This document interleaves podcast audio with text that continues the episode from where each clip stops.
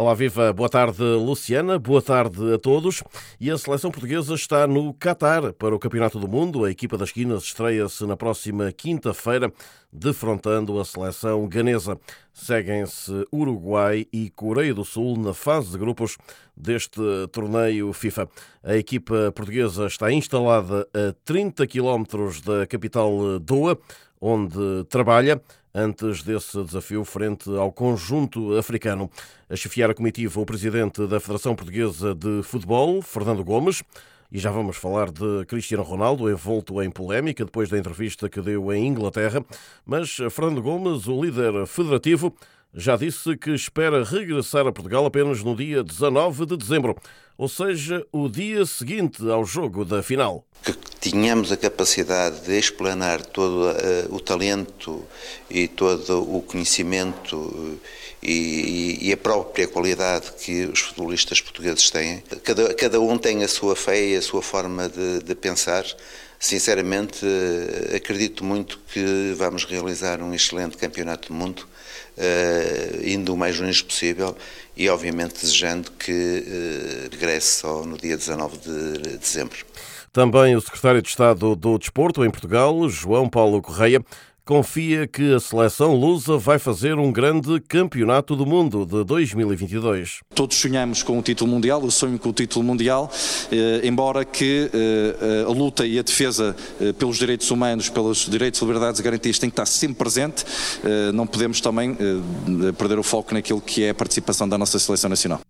O governante português, numa altura em que os direitos eh, humanos eh, no Catar estão também em cima da mesa de discussão. A seleção portuguesa, que nestes dias, eh, para além da participação no Campeonato do Mundo, tem ainda um outro tema a atravessá-la, ou seja, Ronaldo. O Manchester United deve rescindir com o craque português e processar CR7 após a entrevista dada ao jornalista Piers Morgan e ao Sun. Segundo alguma imprensa inglesa, os Red Devils eh, já falaram com os seus advogados para tratarem do processo de rescisão de contrato de Ronaldo e ainda de um pedido de indenização ao capitão da equipa portuguesa por suposta quebra do vínculo. De forma oficial, o United já comunicou que iria avançar com medidas adequadas, acrescentando também que não vai fazer mais comentários até que o processo seja concluído. Tudo isto depois da entrevista bombástica de CR7, em que acusou o United, acusou o atual treinador, o ex-treinador, e em relação ao atual, também segundo algumas informações oriundas da Inglaterra, Eric Tenag não quer Ronaldo de volta à equipa. Assim sendo, a saída do português em janeiro é praticamente certa e eh, já terá havido eh, contactos entre o Bayern de Munique, o jogador e o seu representante Jorge Mendes.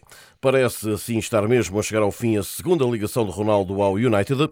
De resto, eh, nos últimos dias, as lonas com a imagem do avançado luso foram retiradas do exterior do estádio Old Trafford, como que numa tomada de posição de ruptura por parte do emblema de Inglaterra. Ronaldo já não é então a imagem do United no estádio dos Red Devils.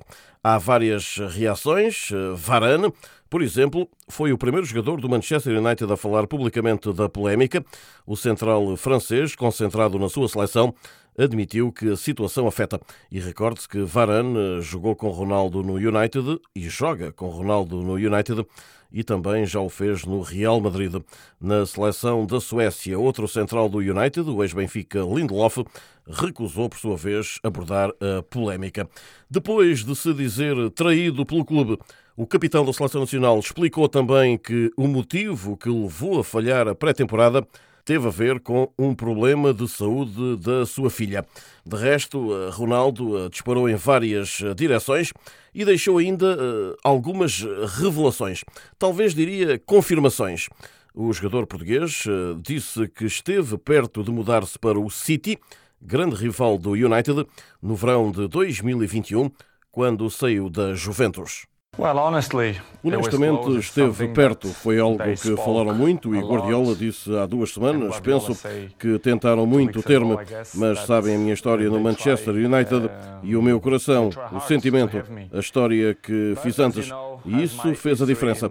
E também eh, Sir Alex Ferguson. Então, eh, fiquei surpreendido ao mesmo tempo mas foi uma decisão consciente e o coração falou mais alto naquele momento. Ronaldo a confirmar que esteve perto de mudar-se da Juventus para o Manchester City, grande rival do uh, United. Num plano mais uh, sorridente, diria. A proposta essa não é inédita, mas uh, dirige-se agora ao português que anda nas bocas do mundo.